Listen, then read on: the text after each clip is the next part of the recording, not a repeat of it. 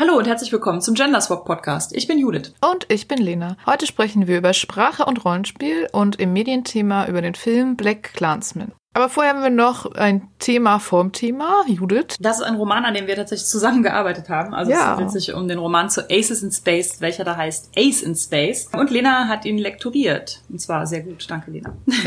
Der erscheint am 30. Juni, also ist schon erschienen, wenn ihr diese Folge hört. Und es ist ja der Roman zu Aces in Space, also dem Rollenspiel, was wir letztes Jahr gecrowdfundet haben. Link findet ihr in den Show Notes und dann kauft bitte alle dieses Buch. Danke. wir würden uns freuen. Es ist beim Arier Verlag erschienen. Die Feencon, also wir weisen ja auch immer schon mal auf Veranstaltungen hin, auf denen wir uns befinden. Das ist im Moment ja nicht ganz so einfach. Viele Veranstaltungen finden aber ja im Moment online statt, zum Beispiel die Feencon, die sich dieses Jahr Feenconline nennt und bei der wir eine Lesung haben werden, also Christian und ich, wir lesen aus den 13 Gezeichneten und mit etwas Glück haben wir auch noch ein Roll Inclusive Good News Panel, wo wir so darüber reden, was sich so seit den letzten zwei Jahren so verändert hat und was gute Dinge sind, die wir aus der Szene erzählen wollen. Aber leider weiß ich bei beiden noch nicht konkret, wann das ist und bei letzterem auch noch nicht konkret, ob es ist. Das heißt, da könnt ihr einfach mal auf unserer Website jcvogt.de gucken und da werde ich darauf hinweisen. Dann können wir zum Thema kommen, glaube ich. Sprache. Wie kommen wir auf das Thema Sprache und Rollenspiel? Ich glaube, es fing damit an, dass wir uns mal über Rollenspiel-Slang unterhalten haben. Mhm. Das ist dann ein bisschen ausgeufert und dann sind uns so viele Dinge dazu eingefallen, dass wir gesagt haben, da können wir eine eigene Folge zu machen. Rollenspiel lebt ja so gut wie vollständig von Sprache und wenig anderem, außer vielleicht noch ein paar Zufallselementen. Und deswegen ist es natürlich auch nicht ganz unwichtig, welche Sprache wie benutzt wird. Und das wollten wir einfach mal ein bisschen auseinanderklamüsern in dieser Folge. Wir reden natürlich nicht darüber, dass es Rollenspiel auf Englisch gibt und Rollenspiel auf Deutsch, sondern wir möchten uns dabei natürlich darauf konzentrieren, welche besonderen Begriffe und welche Benutzung von Sprache ein Rollenspiel auch so charakteristisch macht. Was für Ingame-Begriffe es gibt, welche Begriffe das Setting rüberbringen. Und wir reden natürlich auch über gendergerechte Sprache. Aber wir haben das mal ein bisschen aufgeteilt in so mehrere Aspekte, damit, damit wir ein bisschen Struktur in der ganzen Geschichte haben. Und die erste Sache, die wir uns anschauen wollen, ist die Sprache, die in-game benutzt wird. Also die Art und Weise, wie vielleicht die Charaktere oder NSCs im Spiel sprechen, Ortsnamen, mhm. Personennamen, also was. Denn wir finden, das bringt ja sehr viel schon rüber von dem Rollenspiel, dem Setting und der Stimmung, die es auch vermitteln will. Fantasy-Rollenspiele zeichnen sich meistens dadurch aus, dass Charaktere zum Beispiel Beispiel NSCs Irzen statt zu Siezen, dass also eine bewusst altertümliche Sprache am Spieltisch auch von den Spielenden genutzt wird, wohingegen jetzt bei Rollenspielen, die in der Gegenwart spielen, Urban Fantasy oder so, äh, man vielleicht duzt oder siezt. Natürlich auch Titel, also Ansprachen, was weiß ich, euer Hochgeboren, im Gegensatz zu Hey Digger. gibt es ja bei Fantasy-Rollenspielen teilweise ausufernde Listen, wie man denn jetzt wen korrekt anspricht, in welcher Position. Was natürlich auch total viel von der Stimmung des Ganzen ausmacht. Ich finde, was auch immer, gerade bei Fantasy-Rollenspielen, für mich so was Wichtiges ist, ist, dass man das auch nicht so ganz super ernst nimmt. Hauptsache, es klingt irgendwie altmodisch und das ist dann wiederum auch sowas, was ja so ein, so ein bisschen so ein Running Gag werden kann und sowas. Also wir haben da immer mal wieder die Spezereien und sowas, die sich halt mit Y schreiben, die man dann auch irgendwie anders aussprechen muss, damit alle am Spieltisch begreifen dass das jetzt mit Y ist. Alles, was mit Namen und Bezeichnung zu tun hat, sei es für Länder oder Städte oder Namen von NSCs oder die vorgeschlagenen Namenslisten für Charaktere. Die bringen auch immer super viel rüber vom Setting, finde ich. Selbst sowas wie einfach nur Eigennamen. Kann man natürlich alles besser oder schlechter umsetzen tatsächlich. Weil man dann einfach so aus anderen Sprachen ja, so Worte als Begriffe nimmt und dann die Leute, die diese Sprachen kennen, irgendwie denken, ja, da steht jetzt einfach nur Baum oder Stamm oder so. Also ich finde auch bei Science Fiction kann das so unterschiedlichen Flavor haben, ob die Namen jetzt so die dann so zusammengesammelt sind oder so Nicknames oder sowas, dann können die auch schon so einerseits halt entweder ein Cyberpunk-Feeling geben oder so ein Gossen-Feeling oder sowas. Also allein dadurch, dass man halt irgendwie bestimmte Arten von Nicknames oder sowas sammelt. Also zum Beispiel bei Systemen, wo dann auch schon steht, ist völlig egal, wie du eigentlich heißt. Du hast einen Street-Name oder einen Call-Sign. Zeigt ja schon an, dass es so eine eigene Subkultur quasi gibt von Leuten, die so bürgerliche Namen einfach komplett egal sind. Klar, wenn man jetzt ein Fernost-Setting hat und da heißen alle Leute wie die obersten fünf Rechtschreibeinträge aus irgendeinem Online-Mandarin-Deutsch-Wörterbuch, dann ist das natürlich wiederum etwas kritisch zu sehen, das stimmt schon. Oder dann hat dann irgendwie man gegoogelt, was heißt, meine Stadt liegt irgendwie an einem grünen Fluss, also google ich jetzt, was heißt grüner Fluss auf Japanisch oder so und haus dann irgendwie den ersten Google-Treffer da rein. Hauptsache, es klingt irgendwie exotisch fernöstlich. Da hatten wir ja schon mal in unserer kulturelle Aneignung-Folge drüber gesprochen, dass sowas nicht sehr cool ist. Und auch Ask hatte in der Folge gesagt, also in der Folge über Rassismus, ja. hat er ja auch gesagt, dass ihn zum Beispiel auch ärgert, wenn so viel in einen Topf geworfen wird. Ne? Also wenn man jetzt mhm. irgendwie kurdische, äh, iranische und afghanische Namen nimmt oder sowas und die alle für eine Region verwendet. Aber bei den Regionen, die jetzt europäisch sind, unterscheidet man dann zwischen deutsch klingenden und dänisch klingenden Namen. Wenn Namen gut gewählt sind, dann können sie ja wirklich mit wenigen Worten sehr transportieren, wie das Setting so gedacht ist. Also für DSA gibt es ja diesen legendären Ort, der ich völlig klein und unwichtig ist, Siepengurken und die umliegenden Orte hinter Siepengurken und gerade noch Siepengurken. Wenn irgendwas ein Beispiel dafür ist, wie klein, klein beschrieben und mit wie viel Details Ausgabe diese Spielwelt ist, dann sind es ja irgendwie diese drei Orte, die wirklich zusammen keine tausend Einwohner haben. Also da wohnt quasi Jobst, ja? Ja, genau. Wenn er nicht gerade gerettet werden muss, wohnt Jobst. Das ist, glaube ich, echt ein Beispiel, was total oft gebracht wird dafür, dass DSA wirklich sehr detailliert ausgearbeitet. Mhm. Oder in anderen Spielen, also wie zum Beispiel bei City of Mist oder bei der Sprawl, ist ja zum Beispiel die Umgebung komplett egal. Da wird ja ganz explizit gesagt, dass die Stadt dann oder der Sprawl keinen Eigennamen braucht, weil es sowieso die einzige Welt ist, in der man sich bewegen kann. Das ist mhm. ja auch bezeichnend nicht nur in-game gibt es ja Begriffe, die sehr prägend sind, die Stimmung sehr gut rüberbringen können, sondern es gibt ja auch die Begriffe, wie im Regelwerk bestimmte Sachen bezeichnet werden. Also wie die Spielercharaktere genannt werden, wie die Spielleitung genannt wird, welche Worte es gibt zum Beispiel für Fähigkeiten oder Zauber oder alle möglichen Regelaspekte. Also mir ist dann zum Beispiel Invisible Sun eingefallen als Beispiel. Da bekommt man halt keine Erfahrungspunkte oder Abenteuerpunkte, sondern man bekommt Acumen und man hat so Einmal-Artefakte, die heißen aber nicht Einmal-Artefakte, sondern halt Ephemera. Und auch die Zauber, die haben immer alle so ganz lange poetische, surreale Namen, weil das ja auch ein sehr surreales und magisches Setting ist. Also das transportiert einfach schon total viel. Nur wenn man sich die Regeln durchliest. Das ist ja auch ein Spiel, das im Moment nur auf Englisch gibt. Ja. Was es auch im Moment ja nur auf Englisch gibt, ist Blades in the Dark. Und ich weiß, dass wir da angefangen haben. Mittlerweile kann ich es ein bisschen besser. Aber im Prinzip hat das drei Fertigkeitengruppen aufgeschlüsselt in jeweils drei Fertigkeiten. Und das sind auch so Begriffe, im Prinzip so eine Herangehensweise, aber nicht, nicht ganz so wie bei Turbo Fate, aber so eine Herangehensweise an Probleme oder Herausforderungen. Deswegen gibt's nicht sowas wie Athletik und Ausweichen, sind, sondern halt andere Begriffe, die auch alle, habe ich mir sagen lassen, ungefähr dieselbe Länge haben, damit es layoutmäßig besser aussieht. Oh Gott. Da fiel es mir teilweise auch einfach total schwer, weil das so Begriffe waren, die ich im Rollenspielkontext überhaupt nicht kannte und die mir gar nicht wirklich sagten, was ich mit dieser Fähigkeit jetzt mache. Sowas wie Prowl und Prowess. Es war teilweise auch vom Klang her so ähnlich. Ich denke, dass das für Native Speaker so ist, dass das dann auch eine bestimmte Art von Sprache ist, die für das Setting dann irgendwie sehr cool ist. Es hat ja auch so ein bisschen immer was mit so durch finstere Gassen schleichen, es ist immer dunkel. Und das transportiert das sicherlich ganz gut. Aber das finde ich zum Beispiel Acumen, das gibt's ja auch bei Aegon, bei dem neuen Rollenspiel von äh, John Harper. Das habe ich noch nie vorher gesehen. Da habe ich einfach so den Eindruck, ich habe mir so ein gewisses Repertoire an englischsprachigen Rollenspielbegriffen angelesen und jetzt kommt gerade so eine Welle neuer Begriffe. Gerade bei so Erzählrollenspielen, die überbieten sich da ja teilweise mit lustigen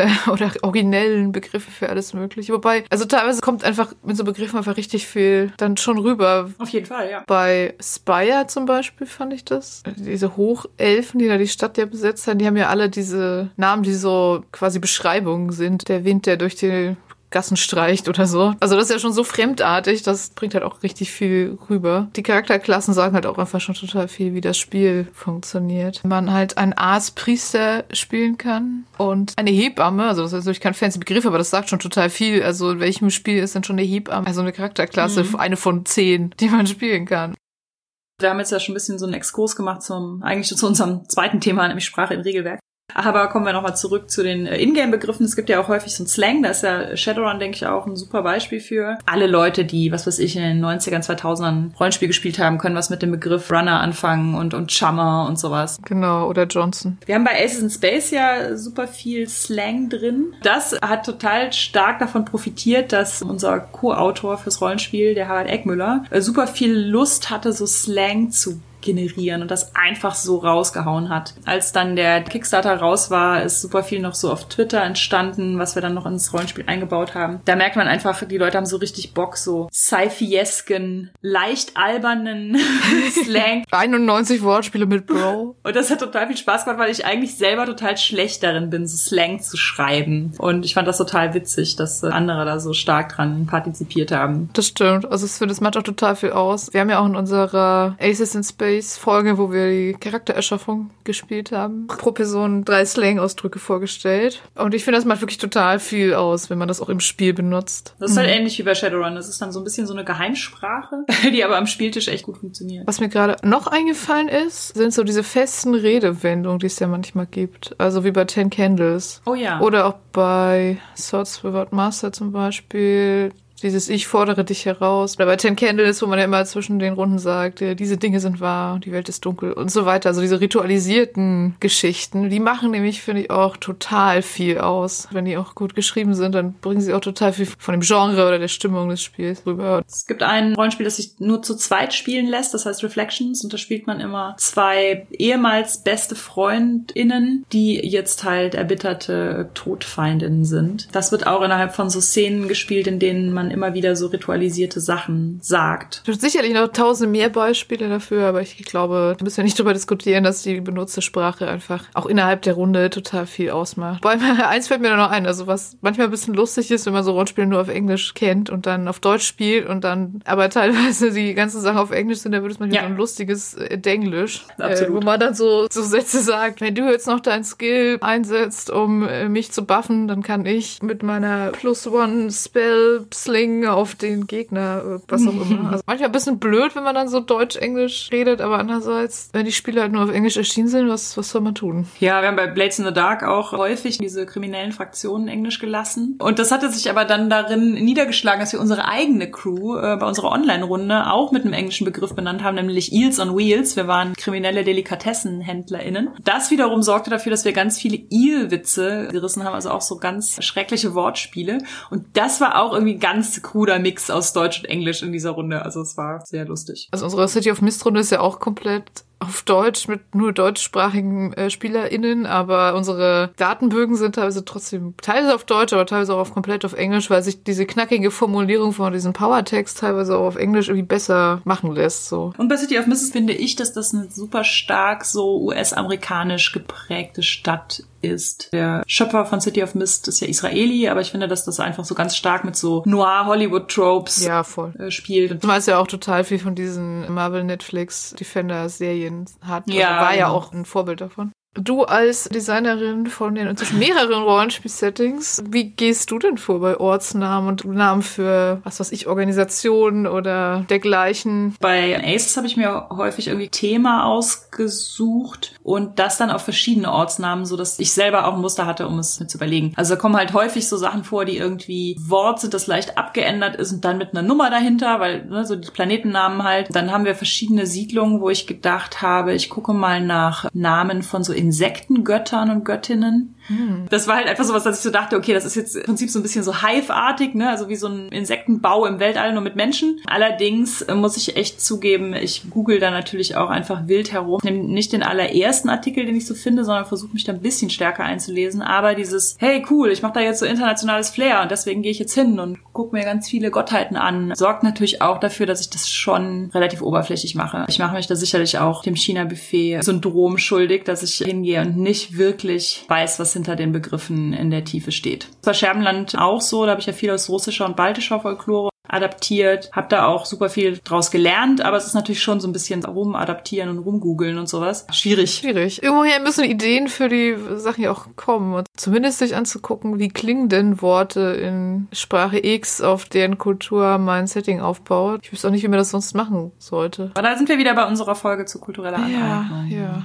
Jetzt können wir mal vom Ingame-Setting weggehen und zum Thema die Sprache, die im Regelwerk benutzt wird. Bei einem unserer ersten All-Inclusive-Workshops ging es auch viel ums Thema Fantasy und da fiel auch der Begriff der Rasse als Fantasy-Volk oder Spezies. Orks, Elfen, Zwerge. In vielen Fantasy-Regelwerken wurde das ja auch benutzt oder wird das teilweise auch noch benutzt. Bei diesem ersten All-Inclusive-Workshop stand dann eine teilnehmende Person auf und sagte, könnten wir diesen Begriff Rasse jetzt einfach mal sein lassen. Und das fand ich total cool, weil ich auch das total unbehaglich fand, immer diesen Begriff Rasse so hin und her zu werfen und darüber zu diskutieren. Also auch Wortmeldungen und Publikum und hin und her und so. Und ich finde, Rasse als Begriff ist mit so vielen unguten Dingen belegt, dass ich es total gut fände, das aus so Fantasy-Regelwerken einfach rauszunehmen und durch Volk oder Spezies oder so mm. zu ersetzen. Das ist auch sowas, was immer wieder diskutiert ja, wird. Ja, das wurde ja auch teilweise schon geändert. Also Splittermotor, glaube genau. ich, Spezies. Ich, DSA 5 hat auch Spezies gerade in der Spielerinnenschaft, finde ich, wird es immer noch mal wieder so benutzt. Ja. Weil es dann auch immer so als Überleitung dient zu Rassismus im Rollenspiel ist ja Rassismus gegen Orks oder Elfen oder Zwerge oder was auch immer. Es ist ja auch so, dass es Spiele gibt, die das tatsächlich so thematisieren, wie zum Beispiel Shadowrun, wo ja Rassismus von Menschen untereinander abgelöst ist von diesem Spezies-Rassismus. Mhm. Also die super arroganten Elfen, die Orks, die viel früher sterben und so ein bisschen so ein Ghetto-Flair mhm. haben und so sowas. Das ist in der Intention sicherlich okay. Also ich weiß, was sie damit sagen wollen. Aber auch das, also die erste Edition von Shadowrun ist ja jetzt auch schon eine Weile her. Ich finde es halt mittlerweile schwierig, muss ich sagen. Es ist vermutlich auch Stoff für eine eigene Folge. Bei Rassismus gegen Orks und äh, Rassismus gegen äh, schwarze Menschen ist auch so eine Entmenschlichung im Spiel und so eine, wie auch Gleichsetzung von mhm. Orks mit Menschen mit Migrationshintergrund und sowas. Wir haben ja jetzt in unserer ersten Queerwelten-Ausgabe auch diese Parallelen zwischen dieser Yellow Peril, den Vorurteilen gegenüber ostasiatischen Menschen und den Orks und der Entstehung der Orks und sowas. Und ich finde es einfach mittlerweile echt schwierig, wenn man immer wieder dieses, ach, ich finde aber, der gute alte Rassismus gegen Orks und Elfen gehört im Rollenspiel dazu. Das verwässert jede Diskussion rund um Rassismus im Rollenspiel und bringt das auf so ein Level, wo es irgendwie entpersonalisiert oder entmenschlicht wird und sowas. Ja. Ich finde es ganz, ganz ungut. Die Orks in der Form, wie sie in fast allen Rollenspielen, es gibt ja ein paar Ausnahmen, wo sie tatsächlich mal anders gedacht sind, aber in fast allen Rollenspielen Serien sind, ist ja auch einfach von rassistischen Klischees nur so durchzogen. Das kann man irgendwie, finde ich, echt nicht trennen. Generell fällt mir gerade dazu noch an, dass ja auch jetzt gerade tatsächlich es ja Bestrebungen gibt, Rasse auch aus dem Grundgesetz zu streichen. Also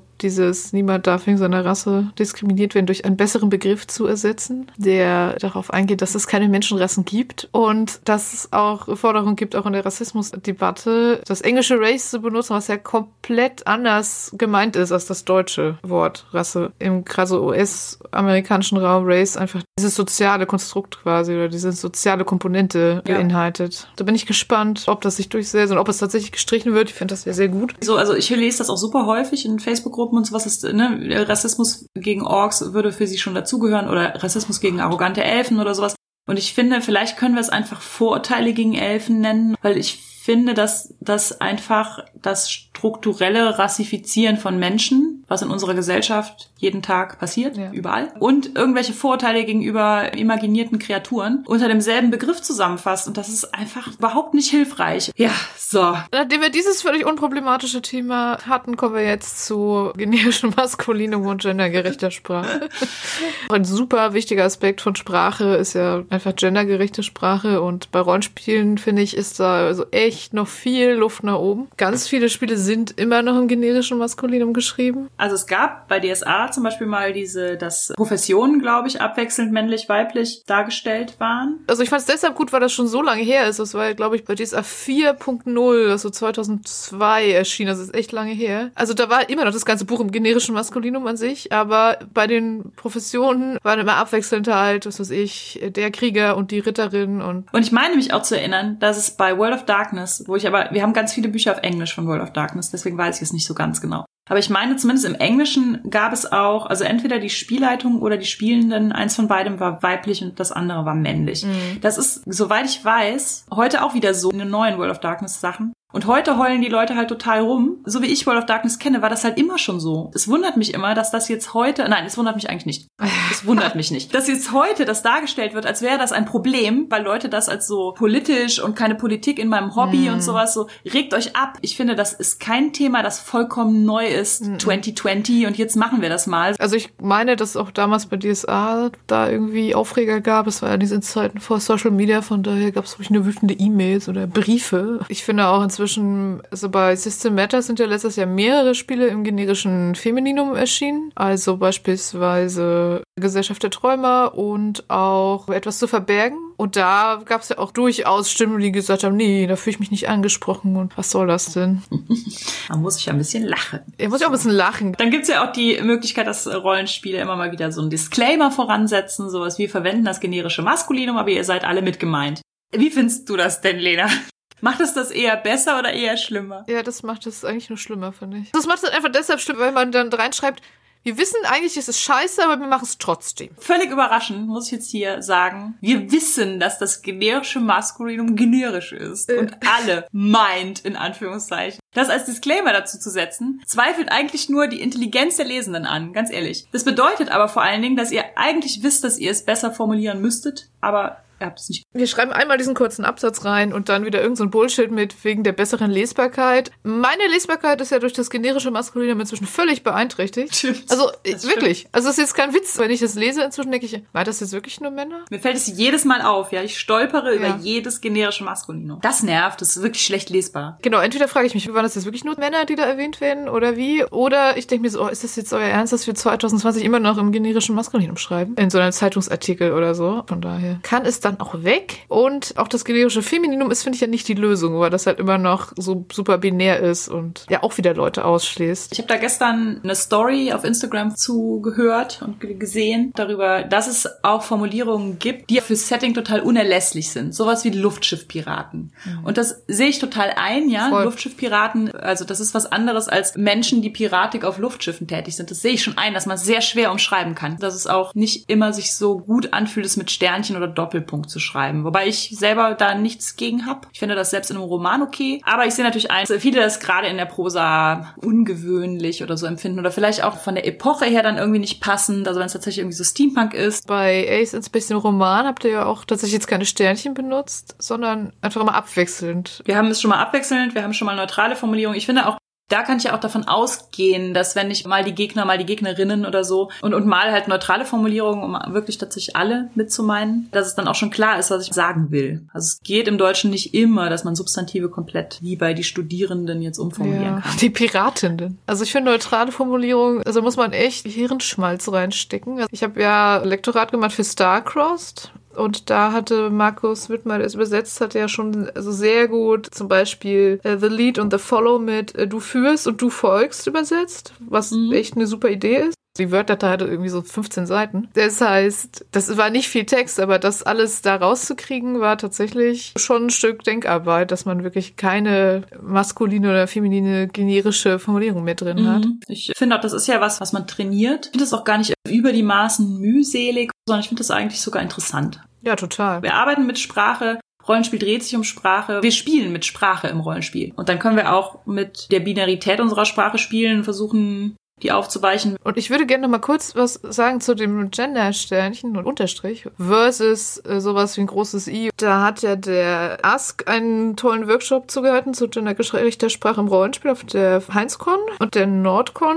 Ich hoffe so ein bisschen, dass der vielleicht online danach verfügbar ist. Wenn ja, verlinken wir ihn natürlich gerne. Da hat er auch noch mal aufgezeigt, dass es halt nicht die Lösung sein kann, dass man sowas wie Spieler in Klammern innen oder Spieler großes I innen oder so sagt. Das ist zwar schon ganz nett, aber es ist halt immer noch binär. Also die Spieler und die Spielerinnen, die Männer und die Frauen. Da gab es auch noch mal einen guten Artikel zu, den ich neulich gelesen habe, der halt sagt, dass der Unterstrich so eine Lücke quasi präsentiert, einen Ort, den man halt noch erforschen kann. Und das Sternchen kommt aus der Programmiersprache und ist ein Platzhalter für alle möglichen Werte. Also sprich, alle möglichen Identitäten sind in diesem Sternchen zusammengefasst. Und wenn man es ausspricht, sagt man ja auch SpielerInnen und lässt diesen kurzen glottalen Verschlusslaut. Genau. Und dass man drüber stolpert und dass man kurz innehält, ist ja der Punkt daran. Also, genau. dass dieses Innehalten oder dieses kurz, ah, da ist ein Sternchen sehen, es ist kein Bug, es ist ein Feature. Man soll drüber ja. nachdenken, dass es heißt, dass es auch außerhalb von Männern und Frauen noch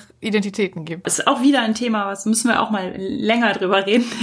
Denn das ist auch was, wo ich wirklich mit am meisten Widerstand bemerkt habe auf so zum Beispiel Role Inclusive Workshops. Also es dreht sich ganz viel so um, in welchem Setting ist denn Gleichberechtigung und wie viel haben wir da denn schon erreicht und eigentlich ist doch alles schon super und bei DSA ist das doch auch. Und wenn man dann sagt, ja, was ist denn mit Geschlechtern jenseits von männlich und weiblich? Ich würde fast sagen, das ist mit das Schlimmste, was man in so Workshops sagen kann, das Geschlechter-Binary in Frage zu stellen Wirklich, die Leute sind kurz davor, den Raum zu verlassen. Natürlich nicht alle, aber es gibt immer einen signifikanten Teil von Leuten, die anfangen zu raunen, die sich irgendwie abwenden, die das einfach schlichtweg für eingebildet oder ausgedacht halten. Und es ist ja nun mal so, dass Geschlecht in unserer Gesellschaft nicht einfach nur bedeutet, was wir in der Hose haben oder eigentlich überhaupt nicht bedeutet, was wir in der Hose haben oder wie wir uns reproduzieren können, sondern da dran hängt ein ganz großes Konstrukt von Dingen, wie Frauen zu sein haben, wie Männer zu sein haben und darauf wiederum basieren die grundlegendsten Machtdynamiken in unserer Gesellschaft. Schon seit Jahrtausenden. Es ist super wichtig, dass wir das in Frage stellen. Wir kommen einfach 0,0 Schritte vorwärts. Wir müssen einsehen, dass Geschlecht sozial konstruiert ist und dass es Geschlechtsidentitäten gibt, die nicht dazu passen, wie es bisher konstruiert ist. Und wenn wir das nicht realisieren, bringt uns diese ganze Feminismuskiste auch nicht viel. Das heißt, das Rollenspiel, in dem Männer und Frauen gleichberechtigt sind, ist ein netter Anfang, aber wir müssen von da aus halt weitergehen und das versinnbildlicht halt das Sternchen. Genau. Also ich meine, ich mache jetzt keinem Rollenspiel von 1985 einen Vorwurf, weil es im generischen Maskulin geschrieben ist oder so. Wenn man heute ein Rollenspiel neu schreibt auf Deutsch oder übersetzt und dann schreibt man es im generischen Maskulinum, finde ich das eine Frechheit, ehrlich gesagt. Also was soll das? Ist es nur an Männer gerichtet? Was ich auch richtig ärgerlich fand, äh, City of Mist ist ja auf Deutsch so halb erschienen, also eins von zwei Grundbüchern. Und City of Mist im Original hat der einen Kasten drin, der erklärt, wir sprechen von dem, dem Player, dem Spieler als männlich und von der MC, der Spielleitung als weiblich. Und auch nochmal drin hat, das ist natürlich nur ein Beispiel und alle anderen Geschlechteridentitäten sind valide. Was ist auf Deutsch? Dieser Kasten ist entfernt und das Buch ist im generischen Maskulinum. Geil. Und als ob das nicht schlimm genug wäre, gibt es auch noch einen nicht-binären Beispielcharakter in dem Starter-Set und der ist auf Deutsch einfach ein Er. Und Entschuldigung, das ist kein Versehen sehen. Das ist ein absichtliches Unsichtbarmachen und das sehen wir nicht zum ersten Mal. Genau. Und es ist auch nicht so, dass das nur in den 90ern oder nur vor fünf Jahren passierte und sowas. Ne? Ihr habt hoffentlich alle Shira geguckt. Wir haben es ja auch schon mal in den Medienthemen erwähnt. Bei Shira gibt es den Charakter Double Trouble. Double Trouble ist im Englischen they und ist in der deutschen Version ein er. Und in den Star Wars Romanen von Chuck Wendig, den Aftermath Roman oder Nachspiel, also im deutschen Nachspiel ist äh, der Charakter Eliodi von dem Neopronomen G zu sie gemacht worden, weil der Name so weiblich klingt, sagt der Lektor, nachdem äh, Chuck Wendig ihn selber darauf angesprochen hat. Und das zieht sich also durch alle Erzählarten, dass wenn dann im Englischsprachigen tatsächlich mal der Effort unternommen wurde, eine nicht-binäre Figur hinzuzufügen, mhm dass es dann gerne unter Verweis auf aber das Deutsche ist so eine binäre Sprache, halt rausgenommen wird. Ja. Und das muss halt nicht sein. Das Deutsche ist eine binäre Sprache im Moment. Wir arbeiten dran, deshalb gibt es so Dinge wie den Genderstern und Neopronomen und wir können das verwenden. Und je häufiger wir das verwenden, desto normaler wird es. Aber ohne wird es halt nicht gehen. Also immer diese Aufforderung, ja, wenn das dann irgendwann mal in den Sprachgebrauch übergegangen ist und ihr dafür gesorgt habt, dass das in den Sprachgebrauch übergegangen ist, dann kann ich das auch benutzen. Nee, Leute, ihr müsst das jetzt benutzen. Und im Fall von City of Mist war es ja noch nicht mal so, dass es irgendwie drum ging, es mit Genderstellen zu schreiben oder völlig neutral. Es ging darum, ab und an, wenn man von der Spielleitung spricht, mit sie zu arbeiten und nicht mit er. Also, wie tief liegt denn da die Messlatte und trotzdem wird sie noch gerissen von dieser Übersetzung? Also, was geht? Also, ich werde auch allen Leuten empfehlen, sich das englische Original zu kaufen und nicht die Übersetzung. Also, schon nur deswegen. Völlig egal, ob sie sonst irgendwie gelungen wäre. Das ist für mich ein absoluter Grund zu sagen, nee, die kriegt keinen Cent Geld von mir. Das für ein System, was ich irgendwie seit zwei Jahren in der Kampagne spiele. Aber Just Know, Truan Verlag, Just Know. Ich meine, ich sage auch nicht, dass sich da gar nichts ändert. Ich habe vor kurzem eine total nette E-Mail bekommen von einer Person, die ich letztes Jahr auf der FinCon kennengelernt habe, die auch für Warhammer übersetzt. Ich übersetze ja auch teilweise für Warhammer. Die meinte, dass in einem aktuellen Buch auch nicht-binäre Charaktere in einem Warhammer-Roman vorkommen. The times they are a changing. Und das von der deutschsprachigen Redaktion beschlossen wurde, das mit einem Neopronomen zu übersetzen. Sie haben dann verschiedene Neopronomen durchprobiert und sind tatsächlich bei dem hängen geblieben, dass wir in Wasteland benutzen. Und die Übersetzerin wollte mir das jetzt halt mitteilen und wir haben so ein bisschen abgeglichen, wie die verschiedenen grammatikalischen Formen und so sind. Wobei das ja auch bei Wasteland nicht so ist, dass ich das erfunden hätte, sondern das taucht ja schon in Becky Chambers Wayfarer-Übersetzung auf. Das heißt, ich finde es ganz witzig, wie sich das jetzt so durch die Science-Fiction-Bücher zu ziehen scheint, weil sie nämlich gerade dadurch, dass sie auf diese Chuck Wendig-Sache aufmerksam wurden, gedacht haben, nein, wir übersetzen den Charakter jetzt nicht in irgendeiner Form binär, sondern wir suchen uns eine Alternative dafür. Und das soll jetzt auch die Kanon-Alternative sein. Das heißt, ja, man kann daran arbeiten im Publishing und in Übersetzungen und so. Das ist auf jeden Fall super. Es ist auch nicht so, dass man das nicht finden würde. Es gibt ganze Seiten, die Deklinationstabellen für verschiedene Neopronomen anbieten. Und Zum Beispiel die Nibi-Wiki, da gibt es halt eine sehr große Auswahl an Neopronomen. Und es ist auch einfach so, nur noch ganz kurz dazu. Es ist total gut, wenn man sich jetzt überlegt, hier bei uns im Verlag übersetzen wir jetzt nicht binäre Charaktere immer mit dem und dem Neopronomen. Man sollte sich aber bewusst sein, dass sich die nicht-binären Menschen nicht auf das eine Neopronomen einigen werden oder müssen. Also diese mhm. Verpflichtung ist einfach nicht da, sondern nicht-binär ist ein Spektrum und äh, darauf bewegen sich Leute in ganz unterschiedlichen Lebenssituationen und mit ganz unterschiedlichen Vorlieben und das heißt, es wird niemals das nicht-binäre Pronomen geben, wage ich zu prognostizieren, sondern einfach mehrere. Es ist natürlich total okay, sich für Übersetzungen oder für die eigenen Produktionen oder so ein Standardding zu überlegen, aber ein Standardding zu fordern ist halt auch wiederum nicht so richtig cool. Aber wo wir gerade bei Pronomen sind, ich finde, da macht es auch total viel aus, wenn beispielsweise auf dem Charakterbogen des Rollenspiels ein Feld für Pronomen ist. Oder eine Auswahl für Gender Identity. Genau. Gibt's ja bei einigen Rollenspielen. Besonders bei PBTA, wo man ja immer die Auswahl so unterstreichen kann, wo also ganz viele Sachen hintereinander stehen. Und das finde ich sehr wertvoll, weil es oftmals den Spielenden überhaupt den Anstoß gibt, drüber nachzudenken. Das beobachte ich ja immer wieder, dass diese PBTA-Playbooks mit ihren großen Auswahlen total oft dafür sorgen, dass Leute mal weggehen davon, immer weiße Männer zu spielen. Zum Beispiel bei The Watch oder Bytemarks oder Dream SQ ist das. Bei Masks, glaube ich, auch, soweit ich mich erinnere. So, jetzt gehen wir wieder zu Happy-Go-Lucky-Jahren-Themen über, oder? Es gibt ja gerade auch im Indie-Bereich so ein bisschen den Trend, dass man die SC-Rollen und auch die SL so mit lustigen Namen bezeichnet. Was dann meistens auch wieder was, das haben wir ja am Anfang schon mal gesagt, was wieder was über die Stimmung und worum es im Spiel geht aussagt. Also zum Beispiel wäre das sowas wie, wir bleiben mal bei Shadowrun, wo man halt die Runner spielt. Oder zum Beispiel, ich glaube, bei Swords Without Master, wo man Rogues spielt. Mhm. Oder halt bei City of Mist, wo man Rifts spielt. Sehr ähnliches gibt es dann halt auch irgendwie für die Spielleitung, dass das so variieren kann. Ja, also gerade PBTA überbietet sich da ja teilweise mit äh, fancy Begriffen für die Spielleitung. Ja, der MC, also der Master oder Mistress of Ceremonies. Bei The Sprawl ist der SysOp, also der System Operator. Ja, wir haben bei Aces in Space ja die Game Queen. Queen ist sowas wie die Staffelführerin. Geschlechtsunabhängig und Game Queen ist dann auch geschlechtsunabhängig ein Begriff für die Spielleitung. Ja. Hanna Möllmann, die in meiner Runde mitspielt, das war so ihr Pet Peeve, dass wir endlich aufhören, von Meister zu sprechen. dass wir endlich Spielleitung sagen. Meister oder Dungeon Master oder sowas hat natürlich einen anderen Klang als Spielleitung.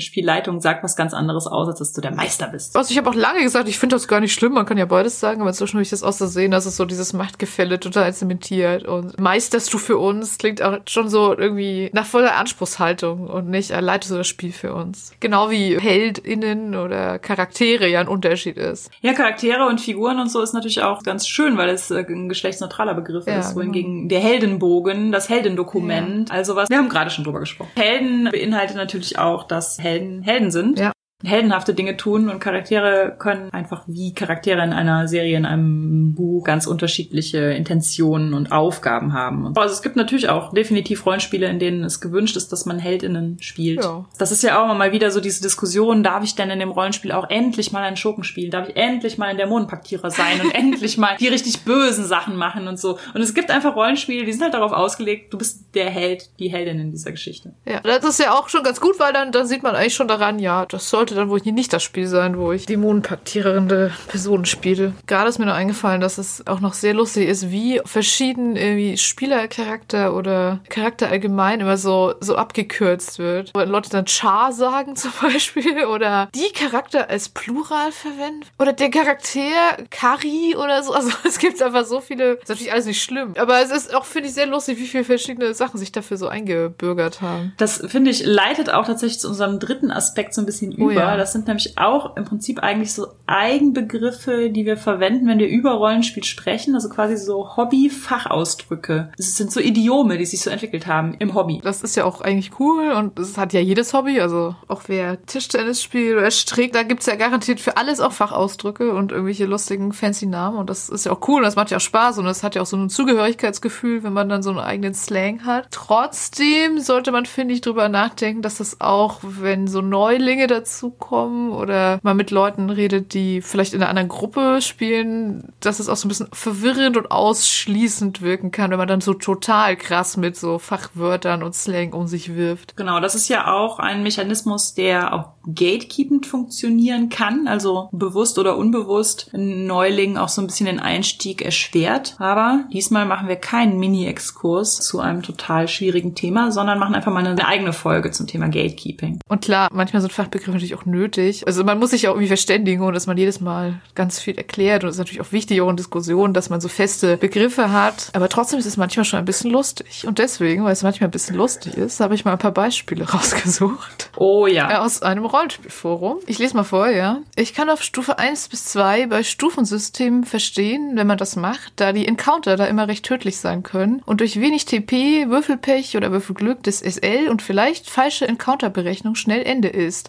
Aber die ROI, Würfel drehen und so weiter gehört für mich genauso zu Session Zero wie alles andere. Habt ihr verstanden? Wir dröseln das mal auf. Also Stufensysteme meint natürlich Systeme, in denen es Stufen gibt, in denen man durch Abenteuerpunkte oder Erfahrungspunkte aufsteigen kann und meistens dann auch nur bei diesem Stufenanstieg neue und bessere Fähigkeiten bekommt. Also wie bei Dungeons and Dragons beispielsweise. Ein Encounter ist eine Kampfbegegnung oder irgendwie eine andere Herausforderung, sowas wie eine Falle oder ja, Zufallsbegegnung, sowas. TP sind Trefferpunkte, also der ausgewürfelte Schaden, den man anrichtet. Und die ROI, was ich auch nur aus einem anderen Beitrag überhaupt verstanden habe, Rule of Illusion. Also ich habe es auch gegoogelt, ob es irgendwo noch mal weiter erklärt wird, aber anscheinend nicht. Egal, ist Mindful sowas wie verdecktes Würfeln der Spielleitung. Also diese Illusion, dass ein Charakter sterben könnte, aber eigentlich ja nicht, weil ja hinterm Schirm gewürfelt wird. Und man vielleicht ah, abgesprochen hat, dass niemand an Würfelpech stirbt. Nämlich in der Session Zero, welches die Sitzung vor der ersten Spielsitzung ist. Darüber haben wir ja schon mal geredet, in der natürlich so Sachen wie können unsere Charaktere sterben und sowas vielleicht angesprochen werden sollten. Was auch sehr sinnvoll ist. Und dazu haben wir auch in unserer Folge zu Gruppendynamik mal was gesagt, falls ihr da noch mal reinhören wollt. Da habe ich noch eins. Der Spieler war kein Noob, aber eben auch nicht der Optimierer. Doppelt, weil er öfter mal nicht zwischen seinem Bild und dem regeltechnischen Effekt unterscheiden konnte. Der besagte Charakter war dann ein beeindruckender Tank und auch offensiv voll okay, aber in der Offensive nicht ausgemaxt und nicht allzu mobil. Ein Noob ist natürlich ein Neueinsteiger, eine Neueinsteigerin mit wenig Ahnung. Genau, hingegen der Optimierer ist eine Person, die Charaktere regeltechnisch optimal bastelt und ausgestaltet. Was ja ganz wichtig ist, damit man das meiste aus diesem Rollenspiel rausholt genau. und es gewinnt. Der Tank ist ja eigentlich ein Computerspielbegriff. Das ist ein Charakter, der im Kampf super viel aushält, quasi ein Panzer, ja. sich vor andere Spielercharaktere stellen kann, also viel Rüstung, äh, hohe Lebenspunkte, sowas. Und ausgemaxt ist optimal nach Regeln bis zum letzten ausgereizt und ausmaximiert. Gibt dann auch noch den schönen Begriff des Min-Maxing, der dann meint, dass man andere Werte, die für den speziellen Charakter nicht so wichtig sind, auf den niedrigsten möglichen Wert setzt, um mehr Punkte oder was auch immer, Prozente, keine Ahnung, zur Verfügung zu haben, um dann diese Sachen, die wichtig sind, aufs Maximum zu steigern. Ich habe kurz überlegt, ob wir eine eigene Folge nur über Rollenspiel-Slang machen, aber... Dann so wörterbuchartig einfach so Sachen einfach 50 Minuten Slang-Begriffe vorlesen und erklären. Aber das habe ich dann doch nicht gemacht. Ein paar schöne haben wir noch rausgesucht oh ja. für euch. Also Lena hat ganz fantastische Begriffe, die ich noch überhaupt nicht kannte. Genau, also da hätten wir zum Beispiel den Taschenlampenfallenlasser. What? Das meint eine Art von SpielerInnen, die eigenen Charaktere absichtlich ja in Gefahr bringt oder in die Scheiße reitet oder so, damit es halt mehr Drama gibt. Also das klassische im dunklen Keller irgendwie sagen, oh, ich habe so Angst, mir zittert die Hände, so mir fällt die Taschenlampe aus der Hand. Deswegen Taschenlampen fallen lasse. Was natürlich bei Leuten, die eher so lösungsorientiert spielen und nicht mehr Drama oder mehr Gefahren wollen, dass es denn unbedingt sein muss, dann eher verpönt ist. Deswegen ist das so ein Begriff, der auch eher so despektierlich gemeint ist. Es gibt ja den Begriff des Power Gaming. Das, was wir eben mit Optimieren und Min-Maxing. Ja. Und ich finde halt total schön als Gegenbegriff des Bauer Gaming. Das Bauer Gaming ist halt, wenn man einen Charakter macht, der halt möglichst so down to earth und lebensnah und der was weiß ich Konditor oder halt Landwirtschaft super hoch hat und der eigentlich deshalb als klassischer Held vollkommen nicht zu gebrauchen Rauchen ist, aber trotzdem halt mit einer Gruppe rumzieht und die geilsten Sachen erlebt. Bin ich auch großer Fan von. Als ich noch mehr DSA gespielt habe als jetzt, hatten wir eine ganze Gruppe nur aus Handwerkern ein Begriff, der auch öfter in so Rollenspiel-Foren-Diskussionen oder Social-Media-Diskussionen kommt, ist RAW und RAI. Steht für Rules as Written und Rules as Intended. Also das meint den Unterschied zwischen Dinge, die so im Regelbuch stehen und Dinge, wie sie eigentlich gemeint sind. Also ich glaube, das beste Beispiel dafür ist diese Szene aus The Gamers 1, so eine Rollenspielparodie, wo der Dieb in der Kneipe den Gegner von hinten mit einem Geschütz erschießt, weil im Buch Buch halt nicht steht, dass das nicht auch mit Geschützen geht. Und der, der Spieler, der ja verzweifelt, there must be something in the rules against this. Also das ist, glaube ich, das beste Beispiel dafür, dass nicht alles, was im Buch so steht, auch so gemeint war. Ja, das stimmt. Gibt's ja öfters, aber gerade bei so ganz detailliert regellastigen Systemen. Die Hexe im Hartholzharnisch, die auf der Lanze reitet. Ja, ja, genau, so war's. So Stabzauber auf irgendwelche anderen Zauber, so dass man dann nach einen Berg transportieren und einfach auf seine Feinde Ja, oder das. Genau. Ja, ist halt nicht intended. Nee, nicht alles, was nach Regeln geht, war auch so gemeint. Dann gibt's das Bier- und Brezel-Rollenspiel. Auch ein sehr schöner Begriff. Wunderschön. Das Bier- und Brezel-Rollenspiel soll im Prinzip heißen, das ist so eine Runde, da trinken wir ein bisschen bei, essen offensichtlich Brezeln. Und es soll halt vor allen Dingen irgendwie lustig sein, nicht besonders tiefgründig. So die berühmte Runde nach Feierabend, wo man nicht ganz so immersiv und ernst dran geht. Ja, dann gibt es noch, da kommen wir jetzt in den Bereich von Rollenspieltheorie, das GNS. Das ist eine Abkürzung für drei Begriffe aus der Rollenspieltheorie, äh, Gamism, Narrativism und Simulationism. Meint im Prinzip so die drei verschiedenen Aspekte, die beim Spiel Leuten wichtig sein können. Also Gamismus, sowas wie halt optimale Werte haben, Narrativismus, irgendwie Charaktere ausspielen und und coole Story und so und Simulationismus. Die Welt soll irgendwie schlüssig anfühlen und gut funktionieren. Und das wird halt auch wirklich oft in so Diskussionen gebraucht, ja, um halt so über verschiedene Präferenzen zu reden oder verschiedene Ansätze ans Rollenspiel.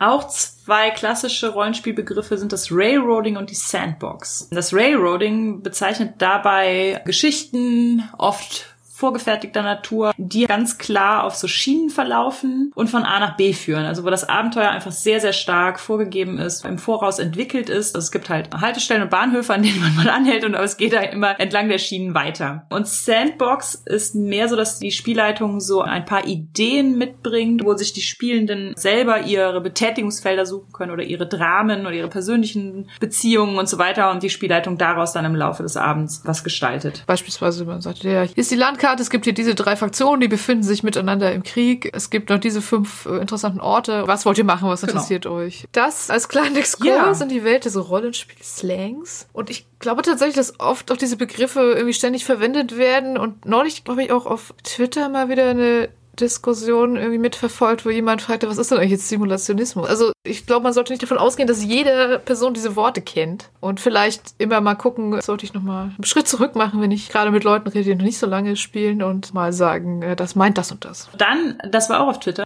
ich weiß gar nicht genau, wie es dazu kam. Wir haben irgendwie darüber geredet, dass der Begriff Spoons als ich habe dafür jetzt gerade keine Zeit oder keine Nerven nicht so optimal ist, weil es Spoons halt quasi ausdrückt, wenn man eine Schmerzkrankheit oder Neurodivergenz hat und dann halt so seine Kapazitäten so planen muss. Auch ein bisschen das, was Daniela in der letzten Folge erzählt hat. Wir verlinken einfach nochmal einen Text dazu. Also im Prinzip geht es halt um Energieeinteilung, wenn man chronisch krank zum Beispiel ist oder dergleichen. Und ich hatte den Begriff quasi fälschlicherweise einfach so benutzt, also ohne selbst betroffen zu sein. Und da kamen wir darauf, und das ist halt auch irgendwie ganz witzig, dass man zum Beispiel, statt sich jetzt solche Begriffe anzueignen, einfach Rollenspielausdrücke aus dem Spiel rausnehmen kann und im realen Leben halt als Umschreibung benutzen kann. Das fand ich echt ganz witzig. Ich glaube, das war Jasmin mhm. Neitzel, die sagte, dass man ja zum Beispiel sowas sagen könnte wie, dafür reicht mein Mana heute nicht mehr aus. Also so, ich habe überhaupt keine Nerven mehr in diese Diskussion einzusteigen. Mein Mana reicht nicht no. mehr aus. Oder meine Spell-Slots. das fand ich auch gut. Bei Dungeons and Dragons gibt's ja diese, dass man am Anfang des Tages immer alle Zauber, die man zu zaubern gedenkt, schon mal spricht in so fertige Slots rein. Und wenn die dann alle sind, sind sie halt alle. Und das finde ich ja, das sieht man auch immer mal wieder. Das ist so ein vierter Aspekt von der Sprache im Spiel, dass Rollenspielbegriffe ihren Weg nach draußen finden. Wir hatten auch häufiger schon mal so dieses, da habe ich jetzt echt die Selbstbeherrschungsprobe verkackt. Ja. Ich, ich finde auch total schön, dass Dinge wie die X-Card zumindest in unserer Bubble so ein bisschen den Weg ins tatsächliche Leben gefunden haben, dem man halt sowas sagt wie, das würde ich jetzt gerne xen. Was ja auch total gut ist, aber man hat ja auch außerhalb des Rollenspiels mal Sachen, die einem sehr irgendwie unangenehm sein können. Also. Oder dass man sich so im alltäglichen Leben irgendwie wünscht, es gäbe eine X-Karte oder sowas. Also ich verwende es auch ständig. Nicht sowas wie, da habe ich jetzt hier so eine Probe verwürfelt. Oder auch sehr beliebt, dass man so tut, als wäre man selbst ein Rollenspielcharakter. Sowas wie, ich wünschte, mein Spieler oder meine Spielerin hätte nicht diesen Nachteil für mich ausgewählt. Ich habe diesen Nachteil kurzsichtig, aber welcher Vorteil wurde davon eigentlich gekauft? Es ist ein bisschen so eine kleine Art von Geheimsprache, ja, genau. die es untereinander zu erkennen gibt. Ja. Ja, Immer. ich würde sagen, damit haben wir sehr viele Sachen angeschnitten, zu denen wir vielleicht irgendwann nochmal speziell Folgen machen. Ich glaube, ich habe so ungefähr fünf weitere Folgen ausgemacht. Also ich denke, als Fazit kann man festhalten, dass Sprache ja als wesentlicher Bestandteil des Rollenspiels etwas ist, was man auch mit Bedacht und mit Sorgfalt verwenden sollte und darüber nachdenken, wie man sie einsetzt. Gerade wenn man außerhalb der eigenen Runde sich bewegt und auch für andere Leute schreibt oder leitet. Und gleichzeitig ist Sprache Teil vom Spiel. Also das Spiel funktioniert durch Sprache und ich finde, man kann sich das Spielerische in der Sprache auch bewahren. Ich glaube, das ist auch wichtig, weil es ja immer wieder auch so darum geht, wie verändert sich Sprache und sowas. Mhm. Und ich denke, gerade solche Mediensachen haben daran durchaus auch Anteil, also auch wenn es uns erstmal nicht so scheint. Ja, das stimmt. Kommen wir zum Medienthema. Wir zum Medienthema. Ein Film, der schon ein bisschen älter ist, aber wir haben ihn deshalb ausgesucht, weil er gerade auf Amazon Prime in Prime enthalten verfügbar ist. Erstens und zweitens, weil er auch zumindest so ein bisschen zu der Black Lives Matter Bewegung passt. Der Film heißt Black Clansman und Regisseur ist Spike Lee, der schwarz ist und aus einer gleichnamigen Autobiografie von Ron Starworth, der ein schwarzer Polizist ist, einen Film über das Infiltrieren des Ku Klux Klans durch einen schwarzen Polizisten gedreht hat. Es basiert auf einer wahren Geschichte und die also auch einigermaßen unglaublich ist. Es spielt in den 70ern in Colorado Springs und Ron Starworth ist, glaube ich, tatsächlich auch der erste schwarze Polizist in seiner Einheit zumindest. Und im Laufe des Filmes kommt es halt dazu, dass er die Idee hat, beim Ku Klux Klan einfach mal anzurufen und sich als Weißer auszugeben und mal zu gucken, wie weit er so kommt. Und er kommt genau. erstaunlich weit.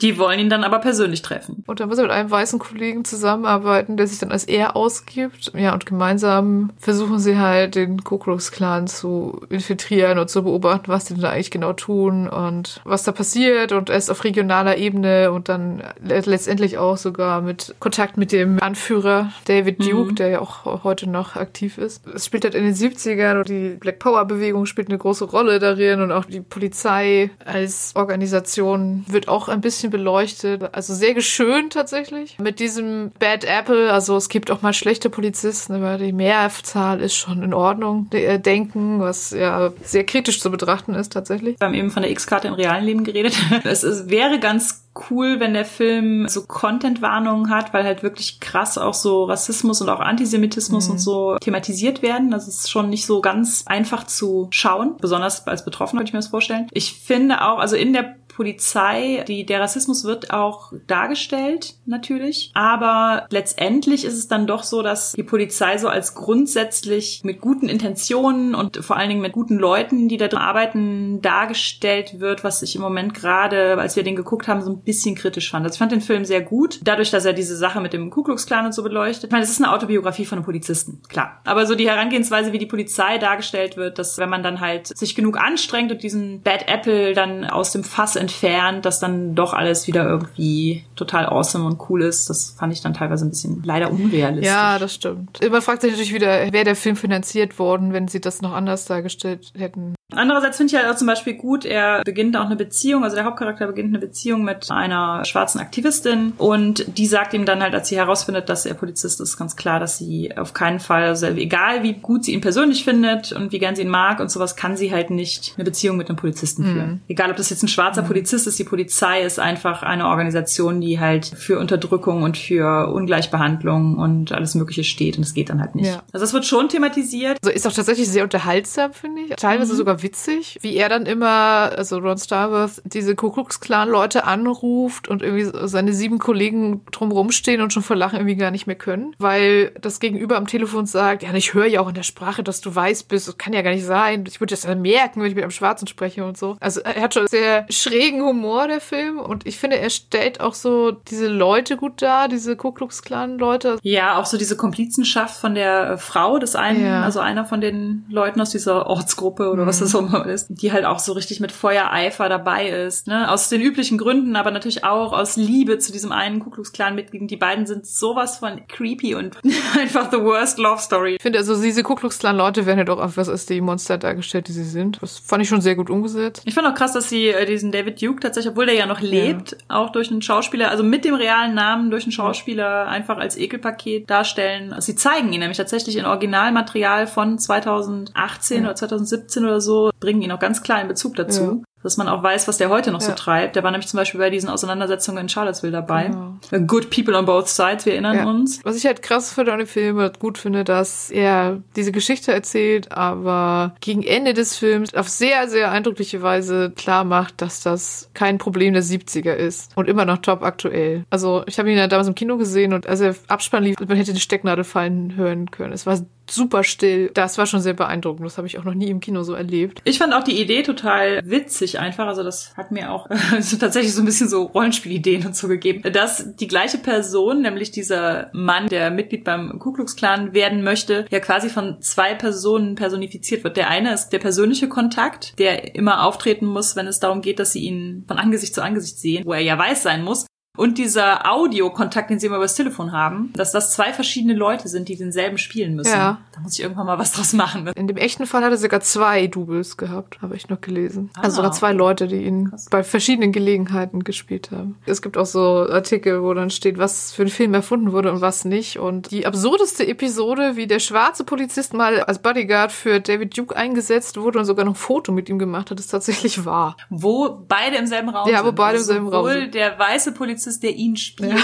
als auch der schwarze Polizist, der jetzt als Bodyguard eingeteilt ist und dessen Stimme er ja auch hört, mit der er immer am Telefon redet. Das hat wohl tatsächlich so ja. stattgefunden. Das ja. ist schon echt krass. Also, wie gesagt, gerade auf Amazon Prime verfügbar und also ich finde auch trotz der Kritikpunkte ein empfehlenswerter Film. Auf jeden Fall. Das war unsere 24. Folge zum Thema Rollenspiel und Sprache. Feedback zur Folge lesen wir gerne auf Twitter unter genderswappod, per Mail an feedback at genderswapped-podcast.de oder als Kommentar auf unserer Homepage www.genderswapped-podcast.de. Wenn ihr unseren Podcast mögt, erzählt doch euren FreundInnen davon, gebt uns eine positive Bewertung auf iTunes oder ihr spendiert uns einen Kaffee oder schwarzen Tee. Den Coffee-Link findet ihr unter der Folge. Wenn ihr unseren Podcast und andere tolle Projekte von Judith und Christian Vogt unterstützen wollt, dann könnt ihr das auf Patreon tun und auch diesen Link findet ihr in den Show Notes. Wir hören uns im August, sagen danke fürs Zuhören und bis zum nächsten Mal. Tschüss.